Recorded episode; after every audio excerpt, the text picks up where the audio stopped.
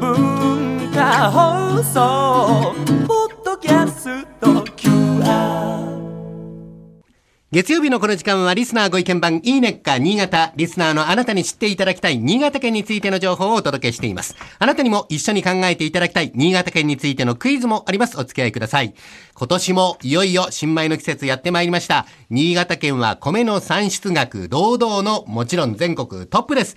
有名な品種魚沼産コシヒカリは日本穀物検定協会が定める食味ランキングにおきまして全国でただ一つ28年も連続で最高ランクの特 A 級の評価を獲得しております。そんな日本一の米どころである新潟県からこの秋満を持して一般販売が始まりました。大竹誠さんも大推薦の新しいプレミアム米新之助改めてご紹介させていただきましょう。デビューを祝して今日は新潟県農業総務課製作室の安倍渡さんが新之助の試食を直接スタジオに持ってきてくださいました。安倍さんありがとうございます。よろしくお願いします。はい。全然安倍さん謙虚だった謙虚な方なんです。はいお願いします。はい。あの今日は新之助の魅力を最大限味わってもらうために、はい。えー炊きたてのほっかほかの新之助と、ん。新之助の塩結び、えーこれをお持ちしました。はいはい。えー付け合わせは、あーネスパス、うん新潟館でも買える、えー鮭の焼き漬けと、助さんの魚沼ワイン牛肉味噌です。ぜひ食べ比べてみてください。はい。大竹さんも倉玉さんももうすでに召し上がってますけれども、いかがでしょうか、これは鮭のなんか普通に言うところの焼き漬けだけど普通に言うとハラミだよね、はいはい。あのこれとこの新之助のおむすび。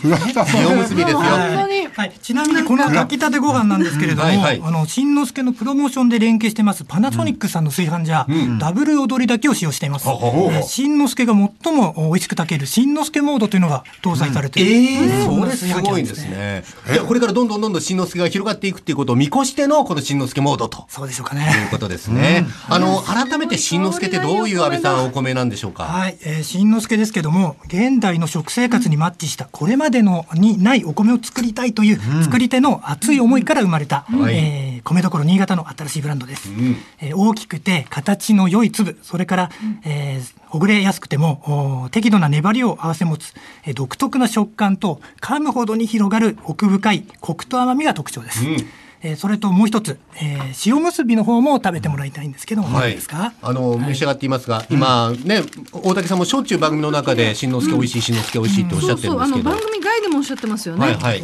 これはもうだってあれだよ。もうむ新之助はまだかと。一般は販売を新之助心待ちはまだか。って俺はもう本当心待ちにしてたん。だ、はい。どうですか冷めても美味しい塩むすび。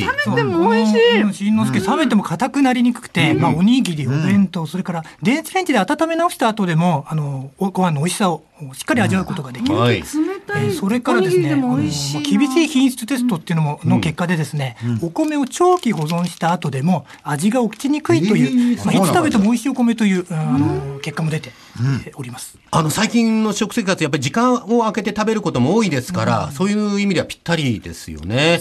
ちなみに、あの、新之助、もうすでにどこでも買えるようになっていると言っていいんでしょうか、安倍さん。はい、えー今年デビューの新之助、えー新米はすでに一般販売されております、えーまだそれほど流通量の多いお米ではないんですけれども、全国の百貨店やあー米国店などでご購入できると思います。はい、ぜひ召し上がってください。それから、もう、私もう購入しております、ありがとうございます。購入しております。はい、えー来週11月3日金曜日にもうなってしまいますが、港区浜松町のそれぞれの施設で開催される文化放送主催の浜祭り2017、えーそこでも新之助が登場すると安倍さん伺ってますけども。はい、えー、と浜祭り当日は港区増上寺のお新潟県ブースで、えー午前10時から午後6時まで、はい。新之助の新米が数量限定で販売されます。はいえーブースでは本日ご紹介のこの付け合わせ、それからこの番組でも以前紹介されました、えー笹団子や新潟の地酒、地ビール、えーそれから柿の種や柿チョコなども販売予定でございます。じゃあ、あの、増上寺の新潟県ブースで新之助はじめ美味しいものを買っている途中に、後ろの方から大竹誠さんの歌が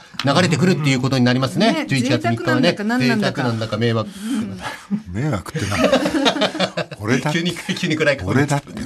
ということで、必死で大竹さん、倉玉さんも絶賛のプレミアム米新之助手に入れるチャンスは広がっておりますので、ぜひ一度、まあ食べてみてください。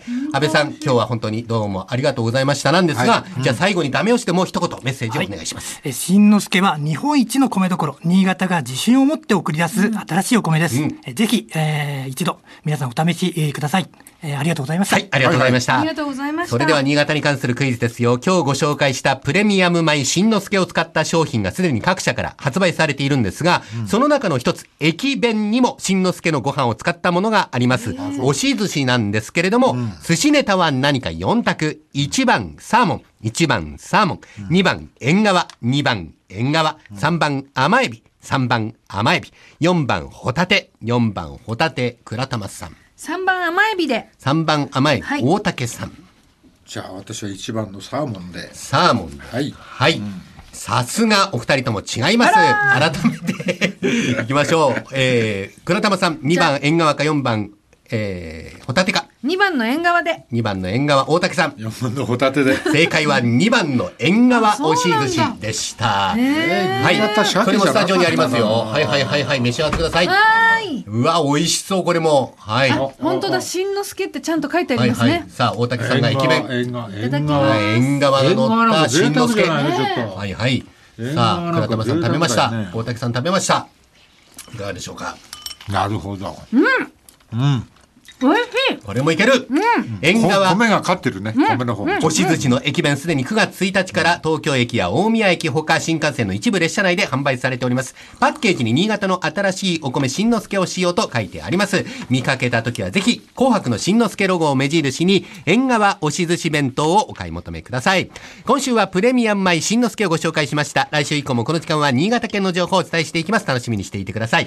このいいねっか新潟のコーナーは文化放送のホームページにてポッドキャスト配信されています。ぜひお聞きいただいて新潟県について詳しくなってください。そして、いいねっか新潟で取り上げた内容をさらに詳しくご紹介している公式ウェブサイト、ウェブ版いいねっか新潟と公式 Facebook もあります。ぜひ放送と合わせてお楽しみください。